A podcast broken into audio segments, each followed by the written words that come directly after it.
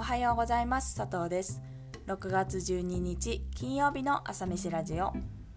この配信は私佐藤が日々の気になるニュースやお仕事のこと好きな音楽やカルチャーについてゆるっとお話しするラジオです。一日の元気を作る朝飯のようにこの時間が少しでも元気の足しになることを願って気持ちだけは大盛りでお送りしていきます。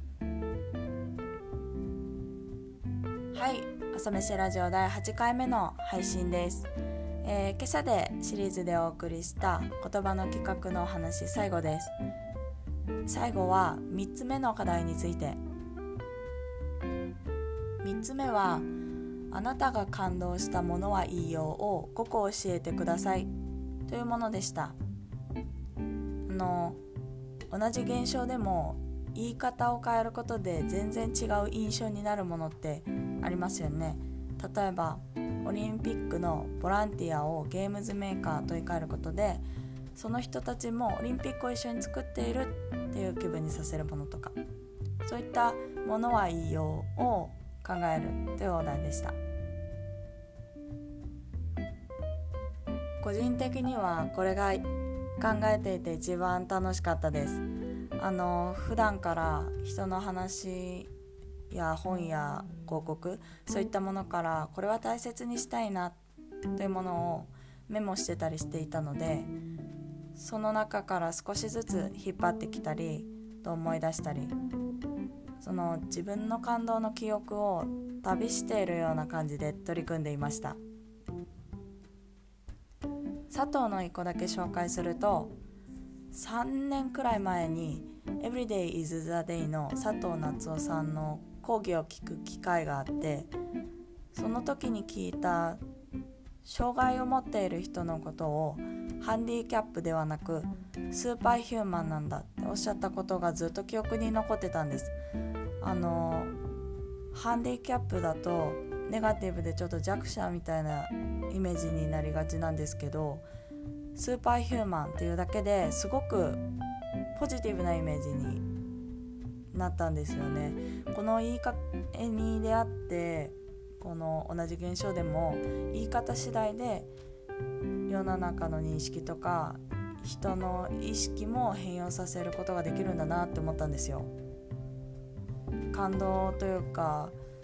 衝撃を受けた言葉の言い回しだったので言葉って奥が深いなと思ったのが今も記憶にあります。なのでその他の課題同様に100人の企画生の「ものは言いよう」が共有された時も自分が感動したのはネガティブなものをポジティブに変換しているものでした。でその中で課題を伸びしろって言っているものがあってあの本田圭佑選手の言葉らしいんですけどその説明で自分にとっての逆境は全てポジティブなものに変換できると。サッカーに限らずあらゆる場面で通ずる言い方ですって書いてあったのもすごく納得感がありました。これすごくいいなと思っていました。で最近ツイッターで出ていた無観客試合をポジティブなネーミングにしましょうというのもこの文脈ですごくいいムーブメントだなと思ってました。し、まあ、こういう普段使っている言葉の違う表現を探るっていうのも言葉のトレーニングとして今後も意識していきたいなと思いました。ということで以上が3つの課題についてでした。あの言葉の企画について4日間にわたってお送りしました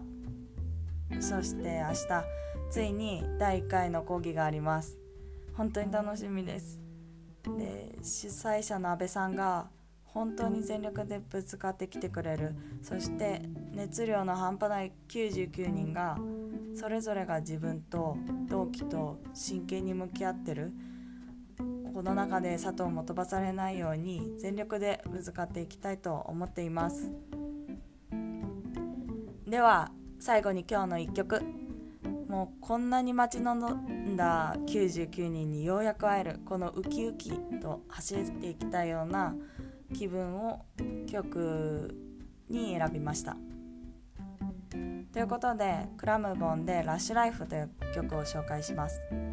もうスキップしながら心を弾ませて聴きたい曲です。